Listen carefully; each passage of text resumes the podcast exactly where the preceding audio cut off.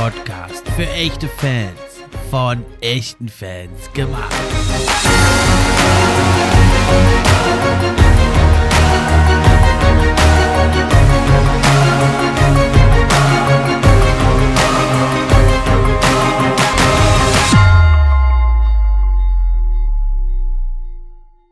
Hi, hallo und herzlich willkommen zur neuen Episode vom NBA Fan Podcast. Ich bin wie immer euer Gastgeber, der Steffen, und auch heute freue ich mich über jeden, der dabei ist.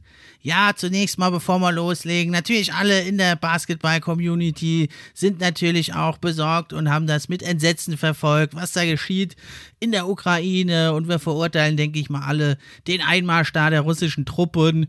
Und ich habe ja am Donnerstag also auch die Episode dann die geplante verschoben. Warum jetzt doch? Also Basketball ist natürlich immer eine Nebensache, eine schöne Nebensache und eine Ablenkung.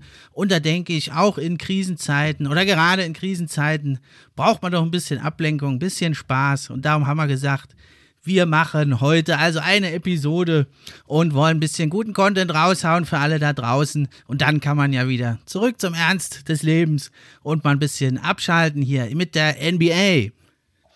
Und da habe ich mir heute gleich mal nicht nur einen, sondern zwei Experten eingeladen. Zum einen ist es der Marc Lemke, war ja auch schon zu Gast. Hallo, grüß dich, Marc. Ja, moin, moin. Freut mich wieder da zu sein. Und zum zweiten ist es der Fabrice K.O., der war ja schon ein paar Mal mit dabei. Hallo Fabrice, schön, dass du da bist. Servus Steffen, Servus auch an Marc. Ja, freut mich sehr, dass ich mit dabei sein darf. Dicke Sorry, leider für die technischen Probleme von meiner Seite aus ja, das passiert eben, wenn die Datei nicht gespeichert wird. Wir machen das Beste daraus und ich habe trotzdem Bock. Okay, dann legen wir doch direkt los. Thema heute ist also, ihr seht es ja schon im Titel der Episode Projekt Rebuild. Und da haben wir uns heute mal drei Franchises rausgesucht, die also mitten im Rebuild sind. Und deswegen sind wir heute also auch zu dritt, denn ich bin ja für die Pistons dann heute zuständig und der Fabrice, der kümmert sich hier also um die Oklahoma City Thunder und der Marc hat die Orlando Magic ganz genau unter die Lupe genommen. Und da wollen wir mal gucken in sieben Bereichen Bereichen, welche Franchise jetzt im Projekt Rebuild schon weiter ist vielleicht als die anderen. Und es gibt ja auch ja, zwei ähnliche Ansätze, aber doch ziemliche Unterschiede noch in den Franchises. Und dann legen wir doch direkt los in der ersten Kategorie. Da geht es also darum, hat die Franchise schon ihren designierten zukünftigen Franchise-Player gefunden? Und dann frage ich doch mal gleich den Fabrice, Siehst du da jemanden bei den Fanda und ist es vielleicht sogar Pokuschewski? Ja, also Pokuschewski ist es leider noch nicht. Ich bin auch ein bisschen, ja, ich will nicht sagen enttäuscht, ich bin vielleicht sportlich so ein bisschen enttäuscht, von dem ich dachte, da kommt in dieser Saison dann doch ein wenig mehr. Es sind nicht unbedingt die Zahlen, die ich mir von ihm erhofft habe, aber ja, ist natürlich trotzdem ein Spieler mit enormem Entwicklungspotenzial. Gerade auch durch seine Anlagen, durch seine Größe. Also hm, die Reise ist da längst noch nicht am Ende. Nichtsdestotrotz, Shea Gilgis Alexander, ich denke, da sind wir uns gleich auch alle einig. Ja, absoluter Franchise-Player, absoluter Leader und der hat, der ist immer noch nicht am Ende seiner Entwicklung. Also wenn man sich die letzten Jahre anschaut, was er da mit seinem Punkteschnitt gemacht hat, hätte ich bei ihm auch nicht unbedingt von Anfang an gedacht, dass er so das Zeug hat, dieser Unterschiedsspieler zu sein. Ich habe ihn immer so, ja, so als Spieler gesehen, der eher so als, vielleicht mal als Coaster irgendwann, ähm, ja, der, der so eine Coaster-Rolle irgendwie bekommt an der Seite von einem Superstar, aber dass er eine Mannschaft tragen kann. Das habe ich ihm lange mhm. nicht zugetraut und ja, er beweist es gerade eindrucksvoll, auch wenn er von den Zahlen vielleicht im Vergleich zur letzten Runde ein ganz bisschen runtergegangen ist. Dennoch, Shea Gilgis Alexander, absoluter Franchise-Player, meiner Meinung nach. Ja, finde ich, ist natürlich eine Top-Wahl und er ist auch der beste Spieler, aber also ob er so ganz umstritten schon von allen Experten so als Franchise-Player, wie ich gesehen wird, da bin ich noch ein bisschen äh, nicht so ganz sicher. Also starker Spieler ja, Top-Spieler auch, aber viele sehen ihn ja doch eher als Nummer zwei oder drei. Was meinst du dazu, Marc? Ich hätte ihn tatsächlich bisher auch als äh, klaren Franchise Spieler für die Zukunft gesehen, dadurch, dass er mittlerweile den nächsten Schritt gemacht hat, ein bisschen vom Rollenspieler, was er ja vor seiner Zeit bei den Thundern war, ähm, wirklich zu einem zu einem Punkt hin, dass er auch ein Team führen kann, bis zu dem Punkt, dass er ja auch ähm, letztes Jahr zum Beispiel rausgenommen wurde, weil man mit ihm zu gut gewesen wäre, was ja dann doch eher dafür spricht, dass äh, dass er jetzt schon ein bisschen weiter ist, als man eigentlich denkt, beziehungsweise als er, als er sein sollte. Und damit ist er so der perfekte Franchise-Spieler für mich. Also er hat ja jede Saison sich gesteigert, ne? von 11 auf 19 auf 23,7 Punkte letzte Saison. Jetzt ist es geringfügig gesunken auf 23,2 Punkte, ist aber natürlich immer noch richtig gut. Was ihm natürlich fehlt, ist noch der Dreier. Nur, also letzte Saison hat er ja fantastische 41,8 getroffen, bevor er sich dann verletzt hat. Jetzt aber nur 27,5 Prozent. Prozent. Nun gut, er, ist, er wird zwar jetzt im Sommer 24, aber ist immer noch ein junger Spieler, kann sich entwickeln. Er ist ja ein großer Spieler und ja, greift viel den Korb an, zieht sieben Freiwürfe, wo ich aber noch eine große Schwäche sehe und äh, warum ich mir da noch nicht so ganz sicher bin bei ihm als Franchise-Player, ist das Playmaking. Was sagst du dazu, Fabrice? Ja, also Playmaking ist auf jeden Fall ein Punkt, wo er noch besser werden muss. Ne? Ähm, aber ja, das muss man ihm vielleicht auch zugestehen, weil er eben noch nicht so lange in dieser Rolle ist, weil das bei ihm natürlich auch ein sehr steiler Aufstieg war und dass er jetzt in allen Kategorien bereits top ist, können wir vielleicht auch nicht erwarten. Aber wenn es etwas gibt, dann ist es Playmaking, wobei ich es dennoch auch sagen muss, ich finde, es sieht bei ihm auch immer sehr, also ich, ich mag sein Spieß hier deshalb, weil es eben nicht so ein, es ist, nicht so ein 0815 Spieß. Also ich finde, es, es ist ein sehr ästhetischer Spieß, ich gucke ihm sehr gerne zu beim Spielen.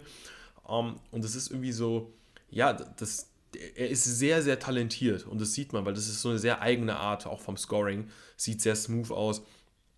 Ähm, manchmal wirkt es schon sehr lässig in, in, in seinen Bewegungen und ja, wenn er ein Playmaking noch draufpackt, und das, das traue ich ihm schon zu, und wir dürfen auch nicht vergessen, ich glaube, langfristig wird er vielleicht auch nochmal einen anderen Spieler an seiner Seite haben, der ihn da so ein bisschen entlastet. Ich traue es ihm dennoch zu, aber du hast recht. Ähm, also ich traue ihm zu, dass er in dem Sektor auch noch eine Schippe draufpackt. Ähm, nichtsdestotrotz muss er da eine Schippe draufpacken. Also richtiger Punkt, Steffen. Ja, man muss jetzt natürlich auch sagen, also die reinen Assists, ich meine, ist jetzt leicht gesunken von 5,9 auf 5,5, aber daran machen wir das ja nicht alleine fest. Und da muss man sagen, ist natürlich äh, die Qualität im Kader, gerade wenn es jetzt ums Three-Point-Scoring geht von draußen, nicht die allerbeste, sodass natürlich gegnerische Teams Shea Gilgis Alexander oft doppeln können. Und ja, wenn er dann rauslegt, stehen da jetzt halt nicht die besten Schützen, die dann diese freien Würfe treffen. Und das senkt natürlich schon auch äh, seine Effektivität da als Playmaker, was mit besseren anderen Mitspielern, wie der von dir angesprochene Lamello Ball, da wird das natürlich auch ein bisschen anders aussehen. Was mir dann auch ein bisschen Besorgnis erregt, äh, bereitet, ist die, die Assist Rate äh, im Vergleich zur Usage Rate. Also da wird quasi geschaut, wie oft spielt ein Spieler Assists im Vergleich dazu, wie oft er den Ball hat. Und da ist also, ist äh, Shagilgis Alexander hat nur einen Wert von 0,85, ist da im zweiten Perzentil, also einer der schlechtesten Spieler in der Liga, erklärt sich aber eben vielleicht eben äh, aus der fehlenden Qualität der Mitspieler. Aber das ist natürlich ein Bereich, in dem man noch arbeiten muss, aber er ist ja auch immer noch ein junger Spieler. Ja, dann gehen wir doch weiter zu den Magic. Da äh, ist die Frage, wen siehst du da, Marc, als Franchise-Player der Zukunft? Da habe ich mich tatsächlich äh, extrem schwer getan mit, mit der Frage, weil ich habe ganz viele Spieler, wo ich so ein, so ein Jein habe auf die Frage, ob das der klassische Franchise, äh, Franchise-Spieler der Zukunft ist. Ähm, ich habe mir mal drei Stück rausgeschrieben, tatsächlich mit Cole Anthony, Franz Wagner und Jalen Sachs, wobei Jalen Sachs da wahrscheinlich noch das, das größte Fragezeichen hat. Hm.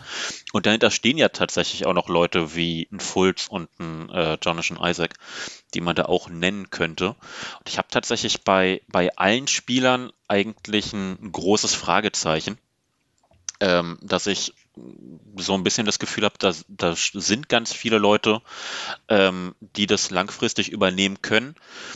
Gleichzeitig sehe ich es eigentlich bei Keim so als eindeutiges Ja. Also dafür haben wir äh, alle noch ein bisschen ähm, zu große, zu große Schwächen. Theoretisch ist tatsächlich Stand heute ähm, Cole Anthony zum Beispiel, der, bei dem ich das größte, das größte Ja sagen würde, dass der äh, ein Franchise-Spieler sein könnte, ähm, rein vom, vom Skillset her.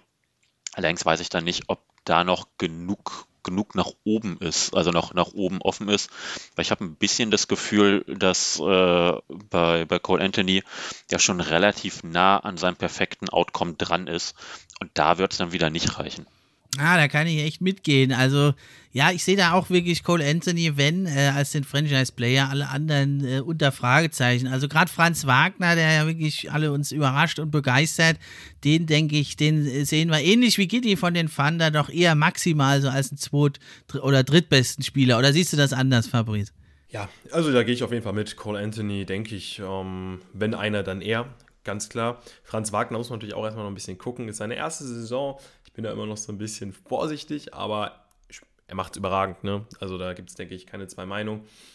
Ähm, wen ich mir noch rausgepickt habe, Wendell Carter Jr. Von dem bin ich ähm, sehr, sehr überzeugt. Also es ist für mich, äh, ja, jemand, also es ist ein Big Man mit extrem guten Anlagen, kann sehr vieles, ja, kann sehr vieles.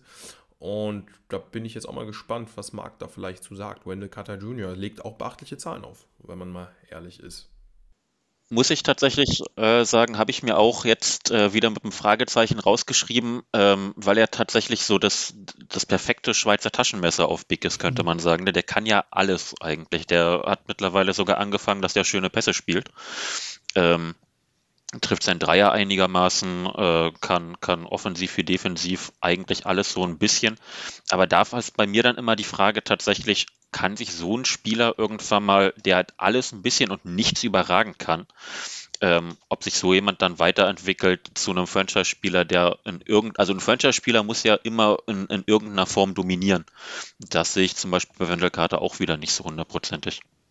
Ja, bei ihm ist entscheidend, dass er erstmal gesund und fit bleibt. Ne? Also große Talente und äh, talentierte Jungs haben ja alle unsere drei Teams, ne? aber äh, wir wollen ja auch schauen, was haben die Spieler bisher gezeigt. Da ist es, denke ich, bei Magic ganz klar. Cole Anthony, der sich ja überall auch gesteigert hat, die Effizienz ist natürlich noch nicht so gut, aber ja, er ist auch erst 21, wird im Mai jetzt 22 Jahre alt. Und bei Cole Anthony, finde ich, kommt noch dazu, er hat letzte Saison nur 47 Spiele gemacht. Also nicht mal, also gerade mal eine halbe Saison eigentlich. Und genauso viele hat er schon dieses Jahr. Also da ist noch viel, viel Wachstumspotenzial bei ihm. Okay, dann kommen wir zu den Pistons. Da ist es relativ einfach. Da kommt nur einer in Frage. Kate Cunningham, der ist jetzt von den drei genannten mit Abstand der jüngste. Der ist äh, 20, wird erst Ende September 21.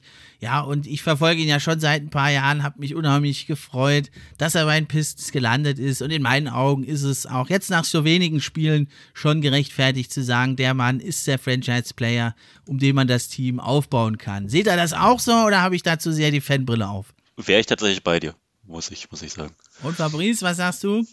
Ja, Kate Cunningham sich genauso ist der Franchise-Player, Player, um den man das Team aufbauen sollte. Von den Anlagen, ähm, ich meine, er macht es ja auch gerade wirklich super gut und einfach von den Anlagen extrem talentierter Spieler. Also da kann echt noch einiges kommen in Sachen Kate Cunningham.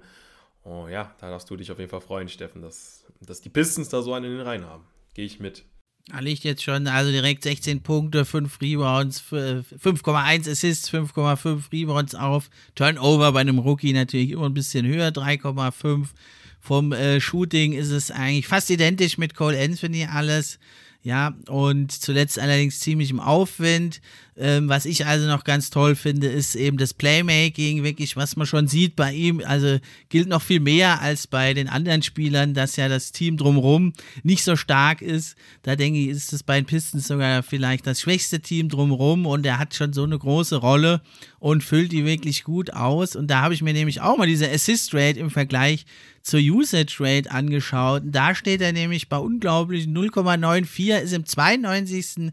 Perzentil, wenn man sich das mal anschaut. Ja, also wesentlich besser als jetzt hier die anderen genannten Spielern, die aber natürlich auch andere Qualitäten verhaben und wirklich finde ich beeindruckend, äh, direkt in die Liga zu kommen und dann in einem ganz schwachen Team mit so einer großen Rolle wirklich abzuliefern. Aber auch bei ihm, ja, wie bei dem anderen, bleibt eben abzuwarten, ja, wo kann er dann auch mal ein Team zu Siegen führen. Ja, was würdet ihr da sagen? Welches Team hat hier die Nase vorn? Äh, welcher dieser drei Spieler, wen seht ihr da als am geeignetsten, um eine Franchise aufzubauen?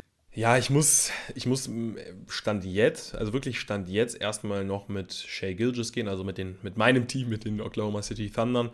Einfach aus dem Grund, weil er Stand jetzt eben der reif, reifeste ist, der am ja, Spieler ist, der einfach äh, von der Entwicklung am weitesten ist. Nichtsdestotrotz haben wir ja mit Cunningham und Cole Anthony zwei Spieler, die gerade erst am Anfang sind. Ja, das ist jetzt zu ihrem Nachteil gerade, aber ähm, die vielleicht vom Potenzial her weiterkommen können. Zumindest bei Cunningham glaube ich das. Deswegen in Klammern würde ich es jetzt erstmal erst setzen, Shay Gilgis, aber ähm, ist vielleicht jetzt auch einfach altersbedingt ein bisschen unfair, ne? aber ja, ich muss dennoch mit Shay Gilgis gehen muss ich mich tatsächlich anschließen, was, was Cunningham angeht. Ähm, vor allem, weil jetzt mittlerweile, wenn ich es richtig im Kopf habe, da kannst du äh, oder könnt ihr mich beide auch Lügen strafen. Aber ich meine, sein Wurf kommt langsam so ein bisschen an und das war ja tatsächlich, als er angekommen ist, als er jetzt äh, zum Start der Saison angekommen ist, so das große Fragezeichen, weil er am College tatsächlich den Wurf noch gut drauf hatte. Ähm, ich habe irgendwo gelesen oder gehört, äh, ich weiß nicht, was von beiden es war, dass er seinen Wurf ein bisschen umgestellt hat, als er mhm. zur NBA NBA gekommen, also in die NBA gekommen ist, da hatte man schon so ein bisschen, äh, dadurch, dass er ihn am Anfang gar nicht getroffen hatte, so ein bisschen Michael Fultz Ängste. Ähm, aber sein Wurf kommt ja gerade ein bisschen wieder. Ähm, und von daher würde ich sagen, wenn er seinen Wurf nicht mit 31 Prozent trifft, sondern irgendwas im, im mittleren, oberen 30er Prozentbereich und sich dann nochmal als Playmaker ein bisschen weiterentwickelt, dann ist er halt in allen Bereichen äh, gefühlt besser als das, was die Magic oder die Thunder haben. Ja, dann bin ich ja beruhigt, dass ich da nicht so sehr die Fettbrille auf habe. Ich sehe ihn eigentlich da auch vorne. Also natürlich ist Shea Gilgis der beste Spieler der drei im Moment. Das ist, denke ich, klar. Aber eben von den Anlagen, wir gehen ja davon aus, alle verbessern sich nochmal ein Stückchen. Und da muss ich sagen, vor allem auch die Defense, die Kate Cunningham teilweise spielt, zuletzt auch gegen Jason Tatum beim Sieg vor dem äh, All-Star-Weekend hat er ihn teilweise sehr, sehr gut verteidigt. Und da denke ich, ist vielleicht ein Ticken weiter nach vorne, aber natürlich müssen wir dann die tatsächliche Entwicklung also noch abwarten. Wir vermuten ja hier auch relativ viel. Ja, und was aber aufgefallen ist mir auch, ist, dass Kate Cunningham, äh, ja, finde ich, manchmal muss man sagen, ist die NBA halt auch so eine Liga der Reputation. Das finde ich, hat man sehr deutlich gesehen. Kate Cunningham ist ein 6 Fuß 6 Point Guard, der viel den Korb angreift, kriegt über die Saison 2,2 Freiwürfe beschwert sich die ganze Zeit, dass er keine Freiwürfe kriegt. Dann wird er beim Rising Stars Challenge wird er MVP und im nächsten Spiel gegen die Celtics kriegt er gleich zehn Freiwürfe bei unveränderter Spielweise. Also kann man jetzt vielleicht noch keinen Trend daraus ablesen, aber ja, wenn man dann diese Reputation noch hat, dann äh, wird es teilweise in der NBA da auch ein bisschen einfacher eben zu Punkten zu kommen. Okay, also sei es drum, gehen wir zum nächsten, zur nächsten Kategorie, zum Kader aktuell, wie stark der ist. Und da denke ich, ja, fangen wir an mit den Thundern. Die haben ja also aktuell auch fünf Siege mehr als die Magic und die Pistons. Die stehen bei 14 Siegen jeweils und die Thunder bei 19. Siehst du denn auch von der Kaderstärke vorne deswegen, Fabrice? Ja, also wenn ich es mir einfach machen würde, würde ich jetzt sagen, die, die Tabelle lügt nicht. Ja, dennoch muss ich sagen, also gerade mit, mit Shay Gilgis, mit Giddy, sehe ich den Kader und auch wenn ich mir den Spielstil angucke, sehe ich den Kader mm, dann doch weiter vorne, gerade vor den Magic vor allem. Ähm, ich finde die Pistons tendenziell sogar noch ein bisschen stärker eigentlich, so vom Gefühl, als, als die Magic. Also werden wir, glaube ich, später auch nochmal drauf kommen. Ich habe immer ein bisschen den Eindruck, der Kader von, der von den Magic, das sieht ganz nett aus, aber so wirklich was warum kommt da nicht. Ne, aber da gehen wir später noch drauf ein ja, Stand jetzt würde ich da auch mit, mit Oklahoma gehen. Das, natürlich muss man auch hier sagen, das ist ein Kader, wo sehr viele Spieler immer mal so Ausreißerspiele haben, ja, wo sie sehr viel scoren, sei es ein Trey Mann, ähm, ja, sei es auch ein Roby, ne, die immer mal wieder mit äh, super glänzen, Wiggins. Aber ähm, natürlich haben die gerade die Spiele auch noch Probleme in ihrer Konstanz. Ne? Ja, Lou Dort, ähm, den ich gleich übrigens, ähm, ich kann nicht, glaube ich, Spoiler schon mal äh, vergesse zu erwähnen. Das ist der Vorteil, wenn ich das jetzt hier im Nachhinein aufnehme. Nein, aber Lugans dort natürlich, GD, Shay Gilgis, das, das ist so der Kern und der ist für mich ähm, ja dann in der Breite auch stärker als der Kader von den Pistons und von den Magic. Ja, sind ja auch alles noch total die Youngster, ne? Also man hat, das ist ja so ein Team auch aufgebaut, schon äh, fürs Tanking, man hat eigentlich an Veteranen fast nichts im Kader, also eigentlich nur den Kenrich Williams mit 27, der ist schon einer der Oldtimer hier im Team, ja, und dann hat man eben noch Derek Favors, den 30-Jährigen, der spielt auch nur 16 Minuten. Und Mike Muscala, spielt sogar nur 14 Minuten, sind zwar gestandene NBA-Spieler, aber natürlich überhaupt keine großen Namen. Und sonst ist der Kader eigentlich nur mit ja, Talenten, die sich halt mehr oder weniger schon bewiesen haben, aufgefüllt. Äh, was mich jetzt ein bisschen gewundert hat, ist, da wäre mir jetzt zuerst eingefallen, ist Lou Dort. Wie siehst du den denn, Fabrice? Ja, und jetzt auch nochmal zu Lou Dort. Also dort natürlich ein super 3D-Spieler, sehr, sehr talentiert. Und das ist so ein Spieler, der meiner Meinung nach wirklich in so jedes Team perfekt reinfittet. Und ja, und das muss auch so die Zukunft der oder der, der Weg der Thunder sein, dass sie halt ja, ein stabiles Konstrukt haben, um dort, um GD, um Shea Gilgis und das Team dann eben in der Breite verstärken. Und dann haben sie aus diesem Kern raus auf jeden Fall die Möglichkeit, langfristig wieder ja, zu Erfolgen zu kommen. Absolut.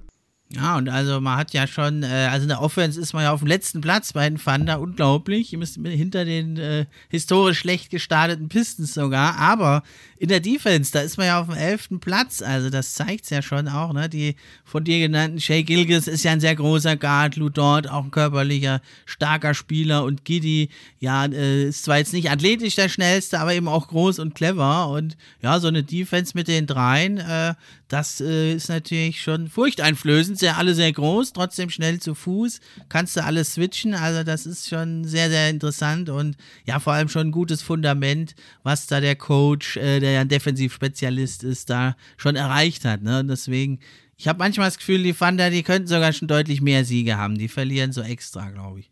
Ach ja, ob sie mit Absicht verlieren, schwierig. Ne? Also sicherlich viel, viel, viel mehr Siege, Siege traue ich dem Team jetzt dann auch nicht zu. Aber ja, ich meine, sie haben ja auch immer mal wieder Spiele gehabt, wo sie auch mal größere Teams geärgert haben. ähm, ich erinnere mich gerade zu Beginn der Saison gegen die Lakers, wo auch gerade GD überragend gespielt hat. Also ich sehe halt einfach, dass da Potenzial in der Truppe steckt. Sie können es halt einfach nur noch nicht so konstant abrufen.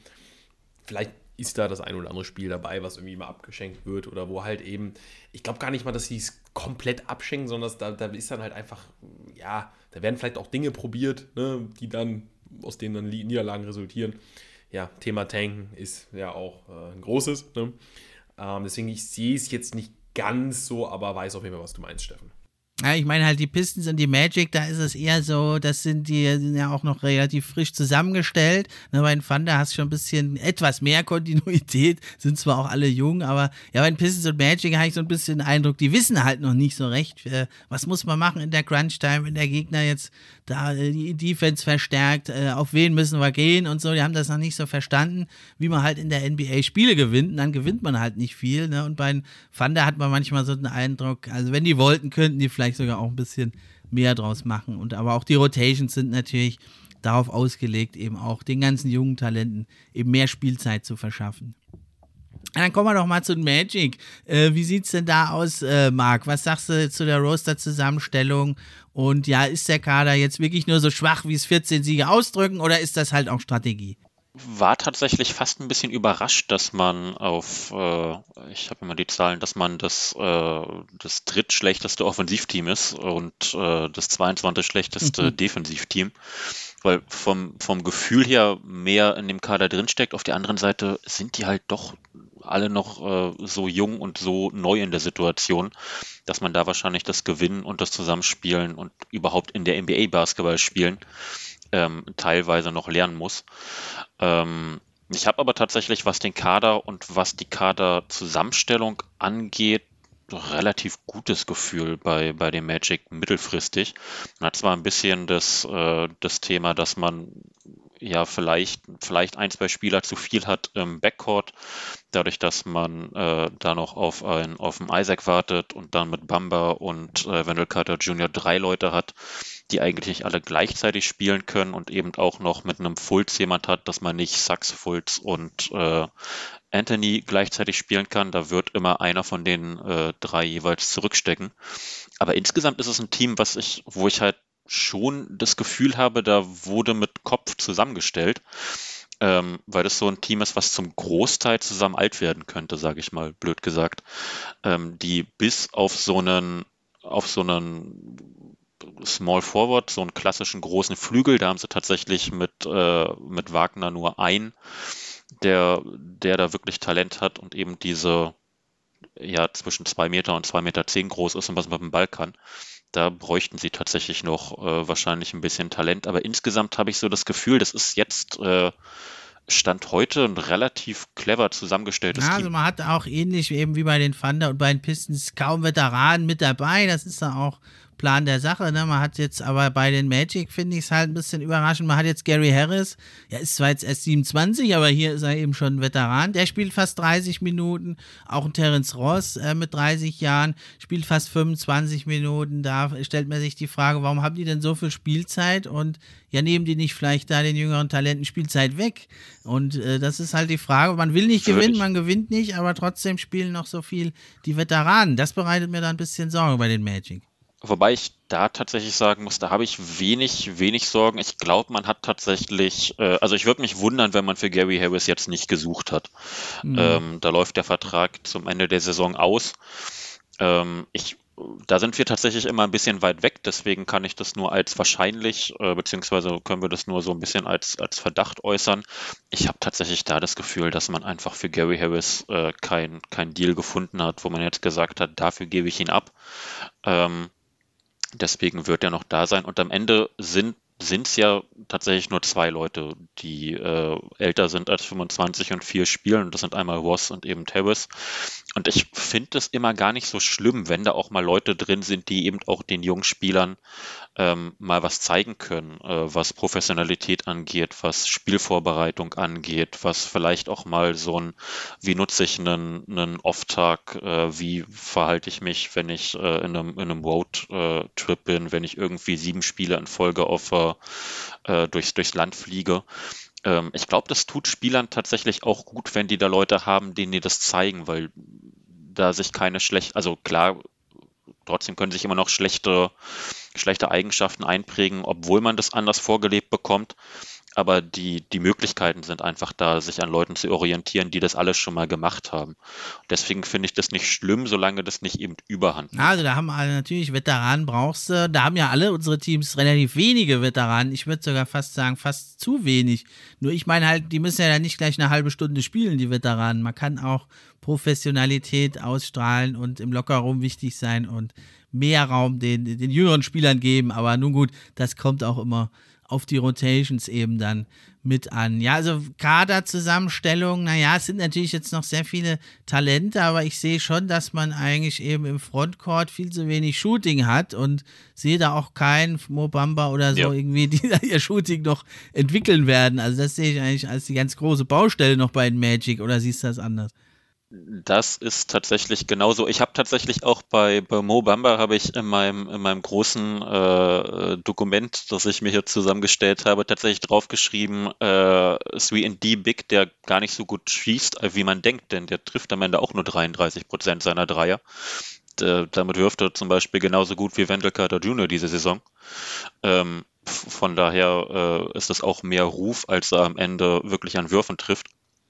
Und gleichzeitig ähm, sind da gar nicht so viele Spieler bei, die überhaupt einen, einen, ordentlichen Wurf haben. Also das ist tatsächlich noch so der, der große Punkt. Neben ähm, etwas größeren Flügelspielern fehlt es in diesem Kader ganz eindeutig an, an Spacing, weil ich da zumindest noch die Hoffnung hätte, dass sich ein paar Leute ähm, eben ein Anthony vielleicht nochmal ein bisschen besser trifft. Der trifft schon seine Freiwürfe extrem gut. Ich habe das Gefühl, da, da ist auf jeden Fall noch Platz nach oben, dass er seine Dreier ähm, um ein paar Prozentpunkte besser trifft. Bei Jalen Sachs kann ich mir nicht vorstellen, dass das ewig 22 Prozent ja. bleiben. Ähm, bei bei äh, Markel Fulz muss man mal gucken, da kann niemand irgendwas zum Wurf sagen, generell aber eher ein schwieriges Thema.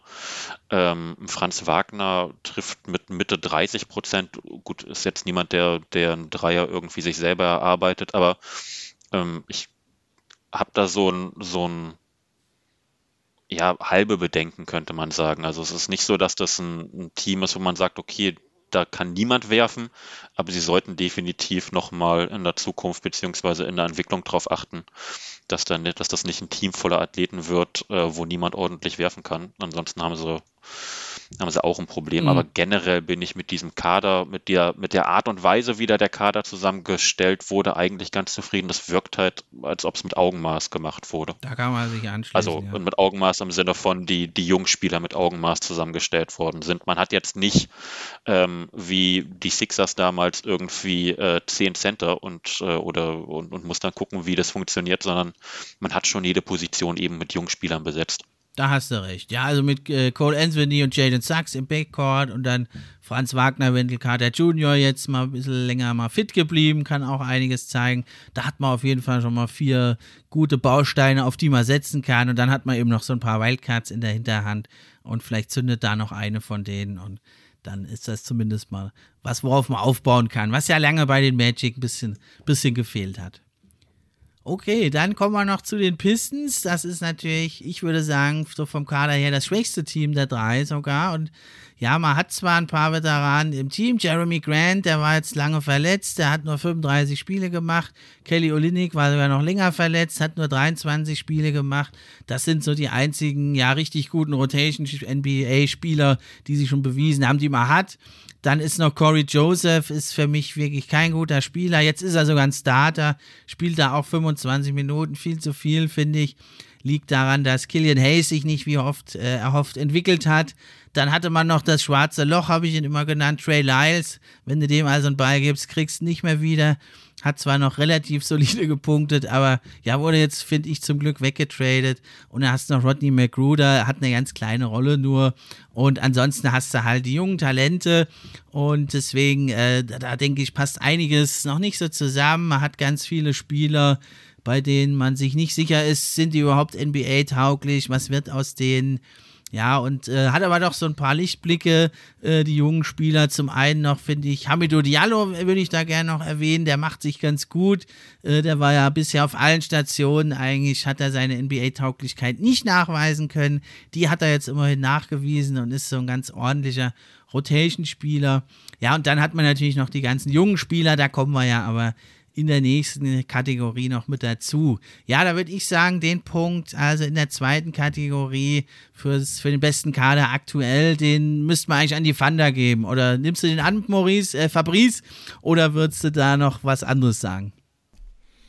Ja, den Award werde ich, also, oder auch diesen Award, so klingt besser, werde ich dankend annehmen. Ja, nehme ich und gehe ich. Gehe ich aber auch wirklich mit, jetzt nicht nur, weil ich die Thunder habe. Siehst du dann auch so, Marc?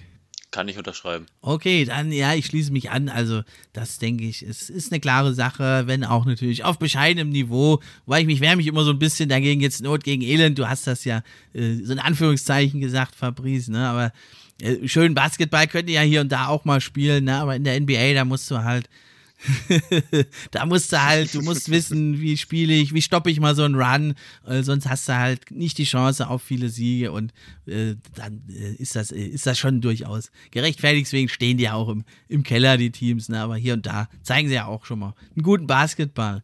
Ja, dann kommen wir zur nächsten Kategorie. Da wird es jetzt, glaube ich, sehr interessant. Äh, da geht es darum, ja, welche, welches Team hat denn die meisten, die besten, die tollsten äh, jungen Talente? Und da hast du natürlich ganz schön was auf der Pfanne, Fabrice, bei den Thunder.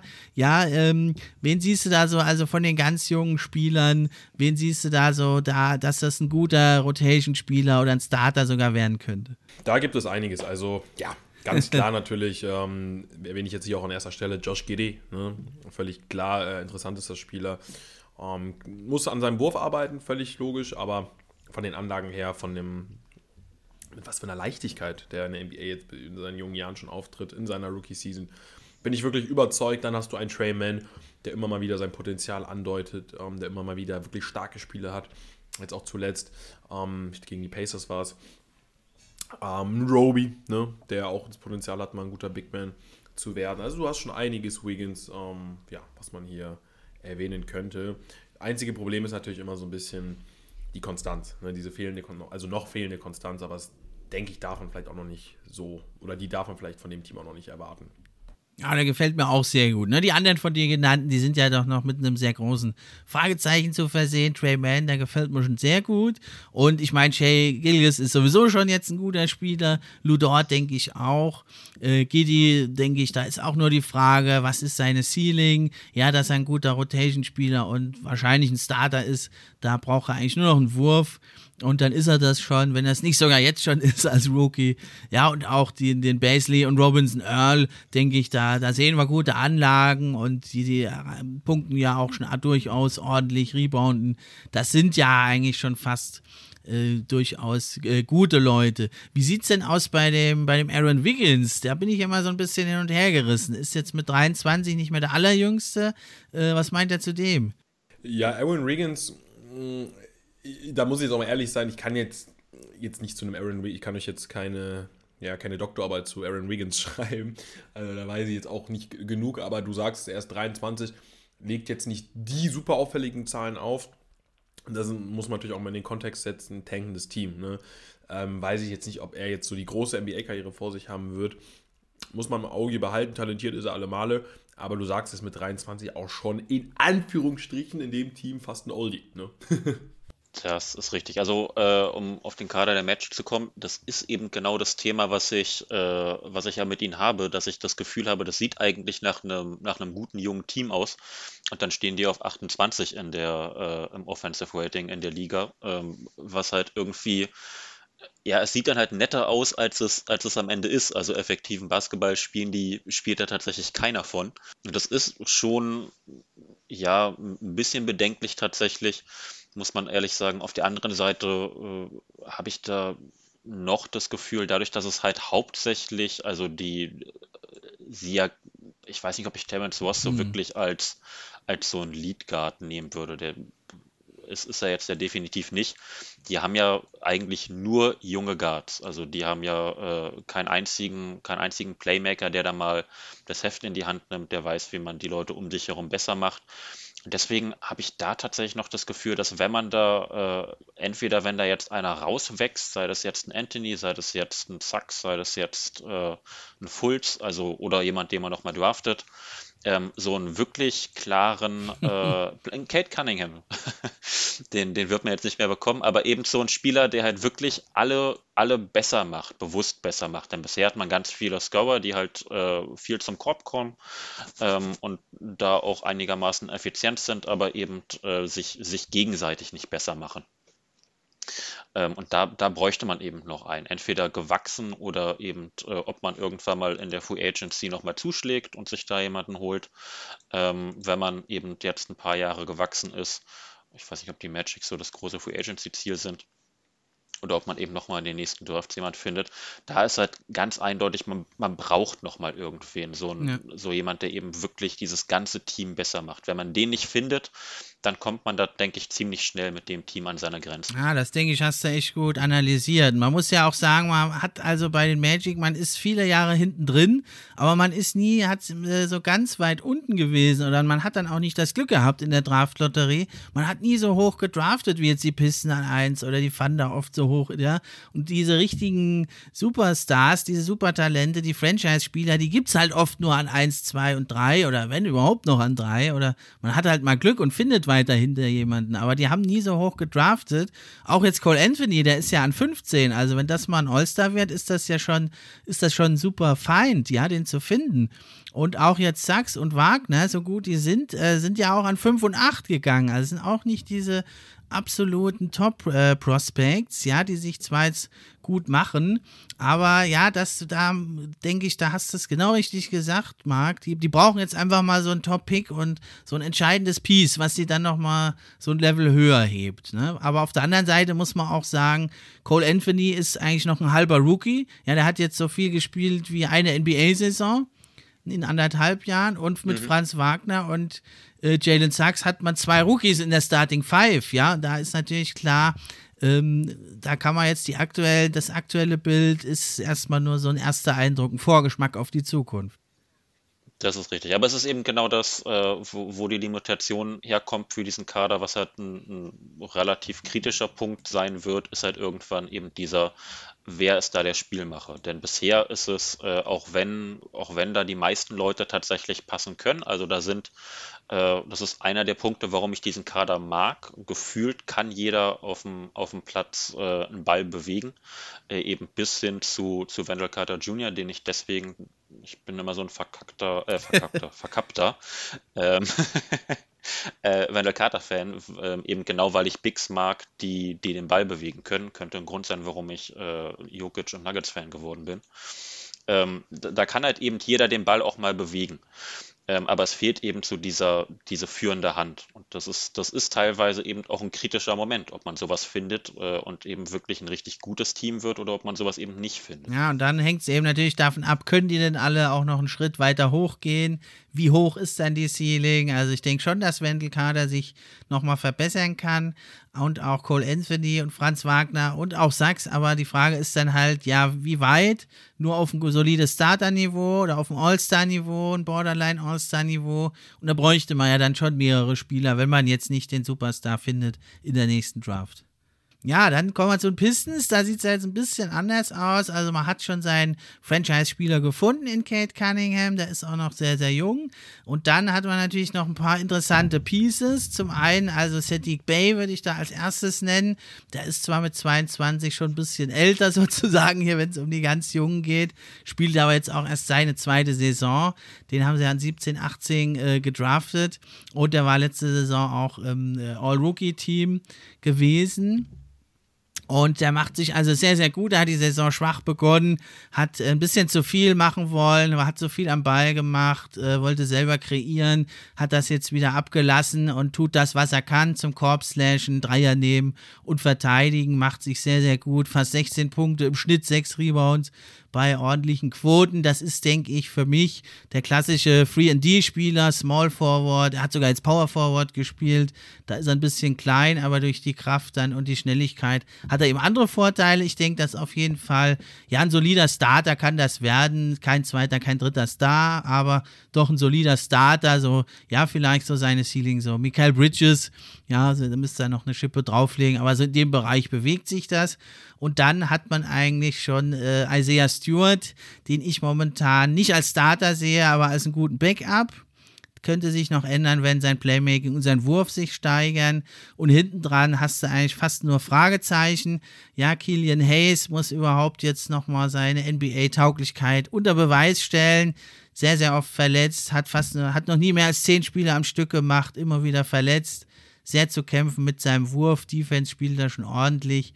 Ja, und auch ein Hamidou Diallo hat es jetzt immerhin so äh, mal zum ersten Mal geschafft, ein Rotation-Spieler zu sein. Offensiv gefällt er mir gut, Wurf verbessert. Defensiv ist er also on-ball sehr gut. Off-ball rennt er nur rum wie ein verrücktes Huhn. Also da muss er noch einiges dazu lernen.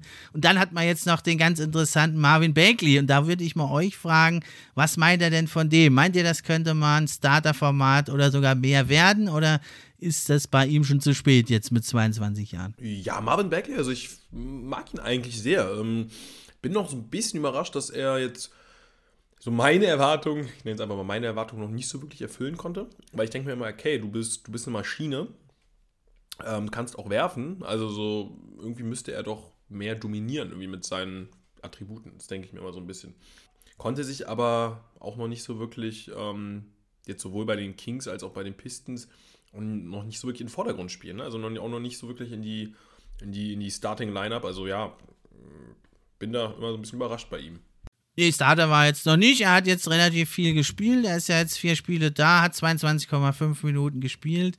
Aber er war ja jetzt, äh, auch bei den Kings hat er ja keine große Rolle gehabt. Äh, das wäre so, der, denke ich, ist auch schwierig zu beurteilen, wo es bei ihm hingeht. Er hat eine tolle Athletik, ne, kann also am Korb ganz gut abschließen.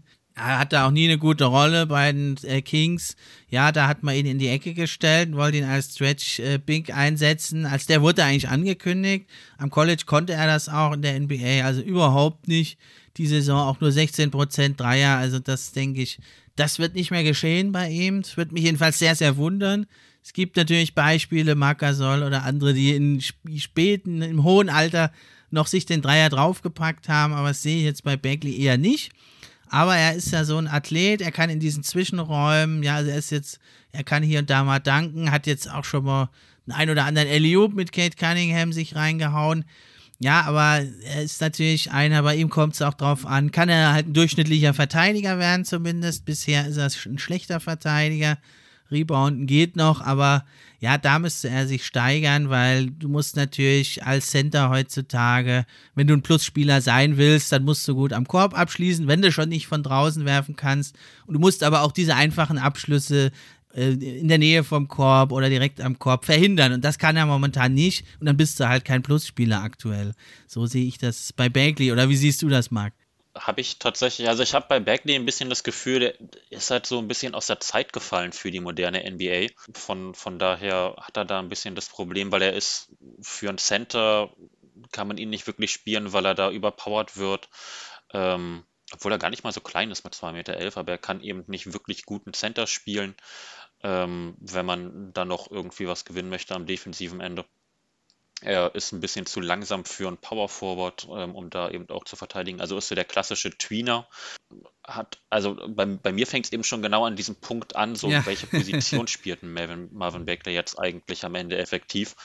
Ähm, und da ist ja relativ schnell dieser, dieser etwas langsamere, große Power Forward, der wahrscheinlich vor 20 Jahren, wahrscheinlich wäre, ist so eine, so eine These von mir, Marvin Bagley wäre vor 20 Jahren wahrscheinlich ein super dominante Power Forward gew geworden. Für die heutige NBA ist es halt schwierig. Ich würde es ihm wünschen tatsächlich. Ähm, ich muss es aber tatsächlich auch noch mal sehen, bevor ich das glaube. Ich glaube, er wäre, wenn er das annimmt, und das ist halt schon mal der, der erste Punkt im Kopf, das anzunehmen als so hoher Pick. Ähm, wäre so ein relativ interessanter Small Ball Fünfer von der Bank aus, der halt äh, da, da sehr gut ge mir gefallen würde tatsächlich. Jetzt ist natürlich die Frage, wie du als junger Spieler damit umgehst, wenn du von Anfang an Bankspieler bist, in, im Sinne von, äh, du versuchst es gar nicht erst Richtung Starting Five. Aber das wäre so für mich immer seine ideale Rolle, so jemand, der eben von der Bank aus äh, für, für Punkte sorgt. Als, als ja, oder eben dann in einem starken restlichen Team dann als so dritte, vierte, fünfte Option, wenn er seine Defense steigern kann. Das ist, denke ich, so das Maximum, was da zu holen ist. Ja, also dann haben wir bei den Pistons eigentlich ja einmal All-Star-Kaliber, einmal Starting Five-Format und dann noch vielleicht ein paar Backups und ein paar Fragezeichen. Ja, bei den Magic haben wir doch eigentlich schon auch drei, vier gute Leute von NBA-Format und einen Haufen Fragezeichen. Und bei den Thunder denke ich, da haben wir schon fünf, sechs äh, doch durchaus Baller von NBA-Format plus auch noch ein paar Fragezeichen. Da würde ich eigentlich sagen, der Punkt geht an die Magic oder an die Thunder. Was meint ihr? Würde tatsächlich sehr gerne einen Punkt für die Magic holen. Ich habe tatsächlich noch ein kleines Problem, was den Kader angeht, den ich einstreuen muss der, den ich ein bisschen bedenklich finde, wenn wir gerade darüber gesprochen haben, dass sie mit Ross und Harris nur zwei Spieler haben, die ein bisschen älter sind. Und zwar ist das jetzt schon ein Kader, der ziemliche gesundheitliche Probleme hat. Also da sind das ein paar stimmt. Leute bei, äh, wo, man, wo man echt gucken muss, ob die langfristig überhaupt körperlich in der NBA dabei sein können oder ob der der Körper irgendwann aufgibt. Ich würde es aber mal versuchen, ob mir jemand widerspricht oder nicht, aber Stand heute, wenn man jetzt die Picks der Thunder der nächsten 50 Jahre nicht mitzählt, äh, würde ich, würd ich versuchen, einen Punkt für meine Magic zu holen.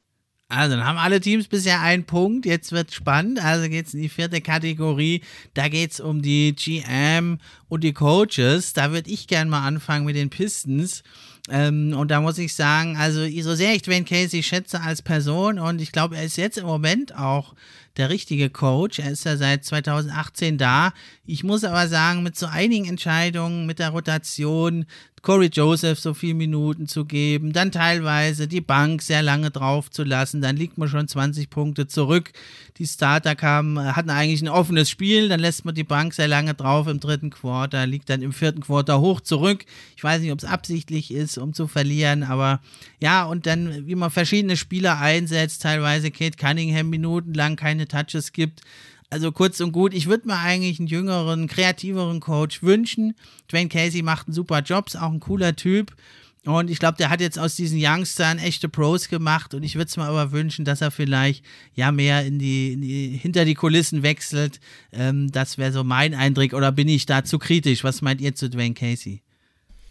Ich finde es tatsächlich immer ein bisschen schwierig, die Coaches von tankenden, ich sage jetzt einfach mal tankenden Teams, zu bewerten, weil es ist immer schwierig, woran man es jetzt festmacht, weil, okay, wenn wir jetzt nach dem Record gehen, dann sind alle Coaches schlecht. Aber das ist ja auch nur die halbe Wahrheit. Ne? Ähm, gerade bei den Thundern sehe ich einfach ähm, sehr, sehr gutes Coaching. Beispielsweise jetzt bei den Thundern. Ich weiß, es geht um die Pistons, aber bei den Thundern sehe ich dennoch gutes Coaching, weil da sehr gute Abläufe in der Offense einfach sind.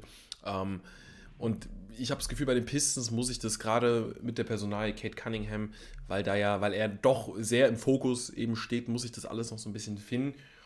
Aber ich meine, Steffen, du bist Pistons-Experte, also wenn du das kritisch siehst, dann nicht ohne Grund. Deswegen werde ich da jetzt einfach mal mitgehen.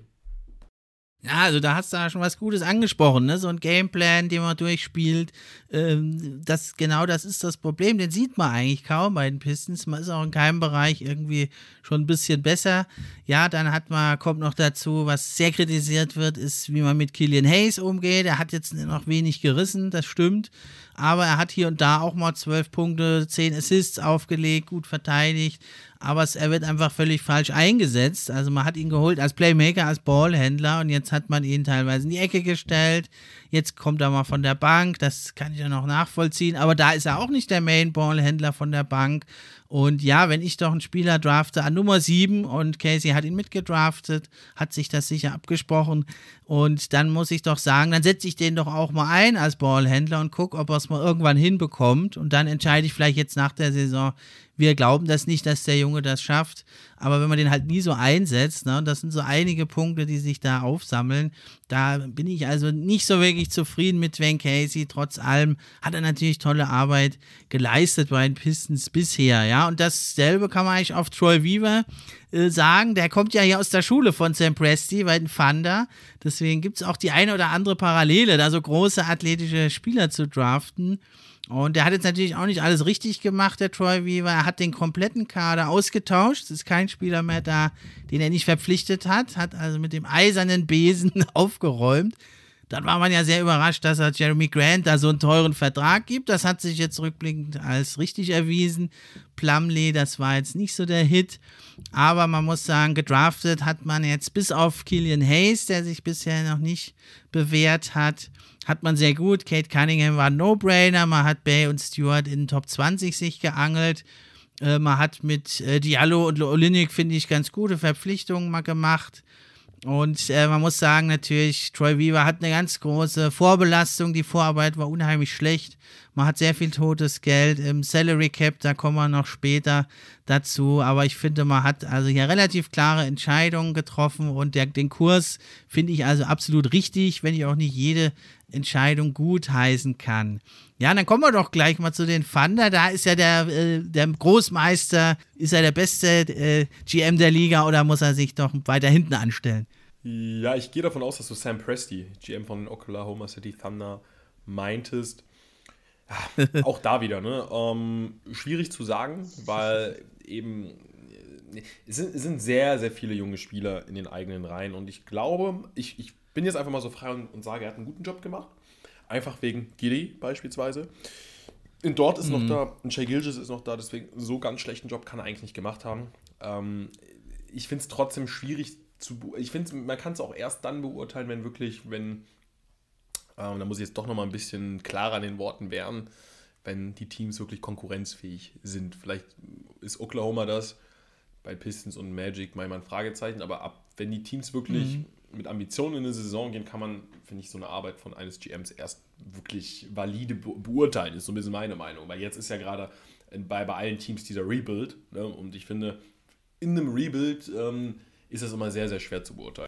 Ja, das kann man natürlich mal hinterfragen. Ne? Also die Sixers haben es ja angefangen mit dem Prozess und die Thunder, die haben es jetzt noch mal so ein bisschen auf die Spitze getrieben. Ja, es ist natürlich klar, so derartig viele Draftpicks brauchst du nicht und die müssen ja jetzt dann auch mal irgendwann welche traden, weil du kannst ja nicht jede Saison sechs, sieben Spieler draften. so einen großen Kader hast du auch nicht.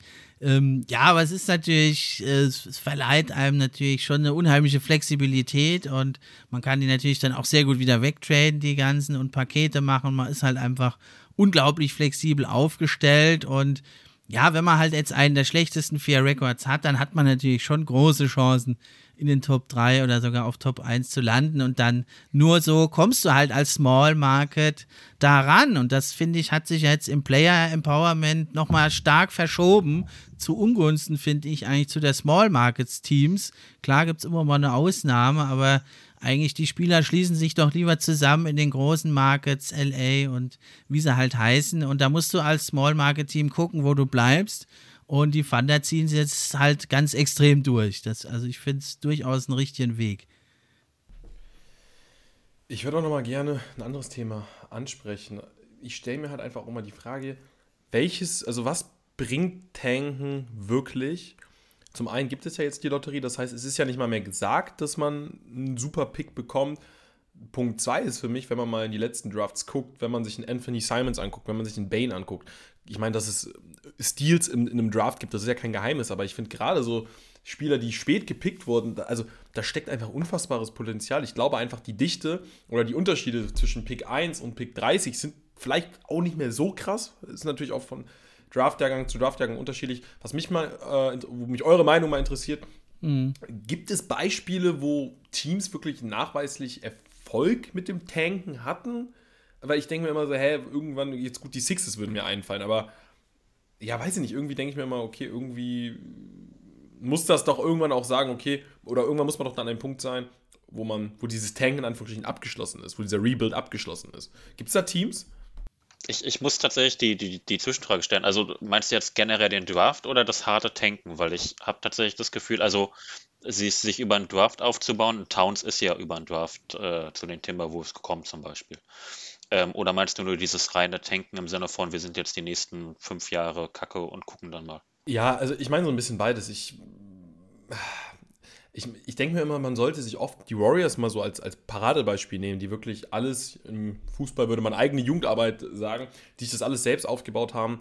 Und ja, ich kritisiere halt einfach genau dieses harte Tanken und ähm, weil, weil ich mir immer denke, okay, und ich frage mich immer, bin ich, also ich kann ja nicht der Einzige sein, der das so sieht, oder die, die GMs müssen das doch auch auf dem Zettel haben, dass dieses harte Tanken also den Preis, den man dafür zahlt, dass der doch irgendwie in keinem Verhältnis steht. So, und dann, ja, jetzt haben, hat Oklahoma drei Millionen Picks für die nächsten Jahre. Ob das wirklich so, ja, so zielführend ist, ich weiß auch gar nicht, ich, ja, es ist schwierig da irgendwie anzusetzen für mich. Ähm, ich hoffe, es war so ein bisschen, oder vielleicht weiß die eine oder andere Person, worauf ich anspielen möchte. Ich werde tatsächlich bei dir, dass mir dieses lange Schlechtsein auch zu sehr glorifiziert wird, im Sinne von, wir, wir haben jetzt auch keine Geduld und wer irgendwie mal äh, zwei Jahre gut ist und über 22 ist, der wird dann direkt für Picks wieder weggetradet, weil der Rest des Kaders ist noch nicht so weit. Das ist tatsächlich ein, System, was, äh, wo ich auch eher denke, dann baut doch lieber mal da drauf ähm, weil es eben genau nur die Sixers sind, die damit erfolgreich waren. Und da muss man auch erstmal gucken, wie erfolgreich sie jetzt damit sind, denn außer im Beat ist ja gefühlt aus der Zeit auch nichts hängen geblieben, außer jetzt eben äh, viel, viel, was man dafür traden konnte. Ähm, und da, ich glaube, es wird tatsächlich ist so ein, das ist jetzt mein Gefühl, wenn man so Unmengen an Picks hat, verliert man auch ein bisschen vielleicht als GM und als erforderlicher ähm, Entscheidungsträger da so den Blick für nach dem Motto, ja gut, dann machen wir es im nächsten Draft besser. Dann, wir probieren jetzt mhm. mal was aus, so nach dem Motto. Ähm, an, anstatt eben wirklich in einer Situation, wo ich meinen mein einen Pick habe und nächstes Jahr vielleicht auch noch einen guten Pick und übernächstes Jahr will ich eigentlich schon wieder einigermaßen gut sein mhm. mit den Leuten, die ich gedraftet habe, wo ich noch mal ein bisschen besser aufpasse, als wenn ich jetzt drei Erstrunden-Picks habe, die nächste, ja. im, nächsten, im nächsten Draft. Also da wäre ich tatsächlich bei dir, ist dieses harte Tanken wahrscheinlich manchmal ein bisschen so den, dadurch, dass ich einen größeren Fehlerspielraum habe, ähm, die da auch eben bewusst mehr Fehler gemacht werden, was eben ein Team gar nicht mal so gut tut. Genau, dieses harte, jahrelange Tanking, das, das gibt es ja noch gar nicht so lange, deswegen gibt es da auch keine weiteren Beispiele. Das waren ja die Sixers die ersten, die das wirklich so gemacht haben. Also, dass man dann ein, zwei Jahre mal schlecht ist, das gab es schon früher auch. Und das finde ich also auch heute, fände ich es jetzt den besseren Weg, ehrlich gesagt. Aber man muss halt auch sagen, das hat eben auch wieder mit dem Player Empowerment zu tun. Das finde ich zwar generell gut, aber man musste auch sagen, wie soll ich denn bitte jetzt als Small Market Team, die Funder, die Magic, ja, oder nehmen wir nochmal Utah. Die sind jetzt zwar in einer ganz anderen Position, aber da will doch keiner hin. Da kriegst du kriegst keinen Free Agent, du kriegst keinen Star als Free Agent. Früher konntest du dann noch Trades machen, aber heutzutage, da, kann, da sagen doch die ganzen Topspieler, was soll ich denn da? Da gehe ich nicht hin und dann kommt der Trade nicht zustande, ja? Oder die sagen, ich verlängere nicht. Die schließen sich selber zusammen und dann bleibt einfach nur noch der einzige Weg für die Small- und Mid-Market-Teams, wirklich mal an einen Star zu kommen und den halt auch ein paar Jahre zu behalten, dann eben als Rookie und den, dann die Chance zu haben, den auch länger noch zu halten. Und das ist die einzige Chance. Und das, dadurch, denke ich, hat sich das so stark aufgeteilt, die NBA. Du hast ja eigentlich nur noch drei Gruppen. Du hast die Contender, dann hast du die, die irgendwie im Mittelfeld sind, die werden immer weniger, wie die Pacers oder so, das werden immer weniger. Und dann hast du eigentlich die ganzen Teams, die tanken. Und das äh, hat sich zwar jetzt ein bisschen durch, äh, durchs Play-In-Tournament ein bisschen entspannt, aber ich finde, das ist einfach so eine Zweiklassengesellschaft. Und da kann man es den Teams jetzt auch nicht vorwerfen, zu sagen, wenn wir halt jetzt unseren Mann noch nicht gefunden haben, dann tanken wir halt nochmal drei Jahre. So hart es dann halt ist. Ja, es ist, äh, ich, ich finde es schwierig tatsächlich auch. Also ich äh, sehe den, man kann ja tatsächlich eben genau richtig nur über die Draft sich richtig aufbauen. Also irgendwo müssen die Spieler hierher kommen. Aber ja, ich, ich stehe da irgendwo zwischen euch beiden, muss ich sagen. Wird teilweise eben auch zu viel, wenn auch, es, es wird mir auch zu viel gefeiert, muss ich sagen. Also ähm, die Thunder werden ja ganz extrem, jedenfalls in meiner Twitter-Blase, äh, dafür abgefeiert, einfach nur, dass sie alles, was sie haben, verkauft haben. Ich denke mir, gut, das blöd gesagt kann ich das auch. Also das äh, ist jetzt erstmal noch keine Leistung. Die Leistung kommt ja danach. Dann schauen wir doch nochmal hin da, äh, bei den Magic. Äh, da ist ja also Jamal Mosley auch der neue Coach, die Saison aus Dallas gekommen. Äh, Finde ich ja, äh, macht sehr gut. Äh, hat da wirklich, ist ja auch geholt worden für Player Development und Kommunikation. Äh, da denke ich, passt da ganz gut hin. Und wie sieht es denn aber aus mit dem GM Jeff Weltman? Der ist ja nicht ganz unumstritten, auch in Orlando. Und ja, der war ja bisher eher relativ erfolglos in der Draft. Oder wie siehst du den, Marc? Schwierig. Also ganz kurz noch zum, zum Mosley ist es so ein perfektes Beispiel, warum man einen Trainer im, im Rebuild, beziehungsweise, äh, ja, wir nennen es jetzt lieber Rebuild als Tanking, ähm, nicht bewerten kann, denn er steht bei 14 und 47 und es gibt niemand, der irgendwas Negatives über ihn sagt. Auch schon mal ein Erfolg. ähm, äh, das, das ist tatsächlich so. Ähm, was die Draft angeht, ich kann es tatsächlich irgendwo sehen, dass, das, äh, dass er da in der Kritik steht, eben genau aufgrund dieses, äh, dieses Überangebots ähm, im Backcourt, ähm, wo man eigentlich jetzt schon sagen kann, okay, die Leute, die man da hat, da wird man sich mittelfristig, äh, ja, das, das passt nicht so 100% zusammen mit äh, Isaac, mit äh, Mo Bamba, mit Wendell Carter Jr., man hat das Thema, dass er eben äh, ja bei der Kaderzusammenstellung nicht so 100% auf Spacing achtet, um es mal positiv zu formulieren. Ähm, und mit Jalen Sachs jetzt gerade jemanden gedraftet hat, der ich bin nicht immer so extrem tief drin in der Draft. Ich glaube, ein bisschen ein Reach war es schon, wenn ich es richtig verstanden habe, und der ja jetzt auch eher ähm, ein bisschen underperformt, könnte man sagen. Stand heute jedenfalls. Gleichzeitig finde ich aber, dass er da den Weg jetzt das, das Team eben abzureißen, zu sagen, wir starten neu, das hat er eigentlich nicht so unclever gemacht. Also es gibt jetzt keinen Spieler, wo ich sage, da hat man irgendwie einen extrem schlechten, da ist man einen mhm. extrem schlechten Deal eingegangen. Ähm, das Team ist jetzt eben nicht darauf ausgelegt, die nächsten, die nächsten zehn Jahre schlecht zu sein, sondern man ist jetzt eigentlich schon in der Situation, ähm, dass man ein ganz ordentliches Team zusammengestellt hat, mit dem man eben, äh, wenn jetzt noch so ein paar Moves dazukommen, ähm, mittelfristig, äh, mittelfristig eben eigentlich schon mal ganz okay sein kann zumindest. Ähm, von daher sehe ich das gar nicht so extrem kritisch. Also ich finde die Arbeit tatsächlich äh, besser, als sie an vielen Stellen gemacht wird, dadurch, dass das Team eben ja, kann auch sein, dass ich das positiver sehe, das Team, als es am Ende ist. Aber ich habe das Gefühl, das steht jetzt schon so ein bisschen in den, in den Startlöchern. Ich habe es jetzt schon ein paar Mal gesagt, äh, heute, ich werde es nochmal betonen, dass man eigentlich nur noch so diesen einen Playmaker braucht, äh, der, der da eben dieses, dieses Team äh, auf das nächste Level holt. Ja. Denn das ist so das, das, das Einzige. Es ist eben viel Stückwerk. Es, es ist viel, schön anzugucken. Ähm, es ist ganz viel Stückwerk. Es sind ganz viele individuell äh, talentierte Spieler. Ähm, sie spielen eben noch nicht so unglaublich gut zusammen. Und das sind jetzt so eben genau die Punkte. Da ist es jetzt noch zu früh, ähm, auf, auf Mosley zu gucken. Ähm, das, ist, das ist eben noch ein Punkt, wo man ihn dann in den nächsten ein, zwei, drei Jahren wahrscheinlich äh, langsam dran bewerten sollte, wie er da die Teile zusammenfügt. Ähm, aber Stand jetzt ist es eben, äh, finde ich, finde ich die Arbeit von beiden Seiten, also vom GM und vom Trainer, tatsächlich eher positiv. Also insgesamt stimme ich dir dazu bei Weltmann. Ich würde es so in zwei Phasen aufteilen. Die erste Phase, also da jetzt mit Isaac und Bamba jeweils an sechs, zwei absolute Prospects zu draften, athletische Freaks, wo nicht klar ist, können die überhaupt einen Ball fangen. Ein bisschen übertrieben formuliert jetzt. Ja, das kannst du einmal machen, sowas. Ja, aber nicht äh, zwei Jahre hintereinander noch. Äh, das fand ich jetzt nicht so gut. Daran trägt man jetzt, glaube ich, auch ein bisschen, weil wären die, hätten die gezündet, einer von beiden wenigstens von den Picks, stünde man jetzt schon besser da. Dann aber finde ich, da hast du recht, geht Gingsberg bergauf. Cole Anthony an 15 ist gut.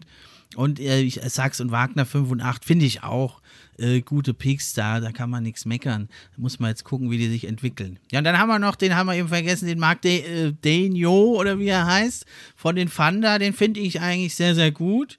Äh, wie gefällt der dir, der Coach der Thunder? Ja, Marc Denio, finde ich. Ich hatte es ja eben schon mal so ein bisschen, ich habe da ja eben schon mal so ein bisschen drauf angespielt. Ich finde, er macht einen sehr guten Job. Also es sieht sehr gut aus bei den Oklahoma City Thundern, also vom, vom Spielsystem in der Offensive. Ich finde, sie lassen den Ball ganz gut laufen. Das sieht sehr strukturiert aus.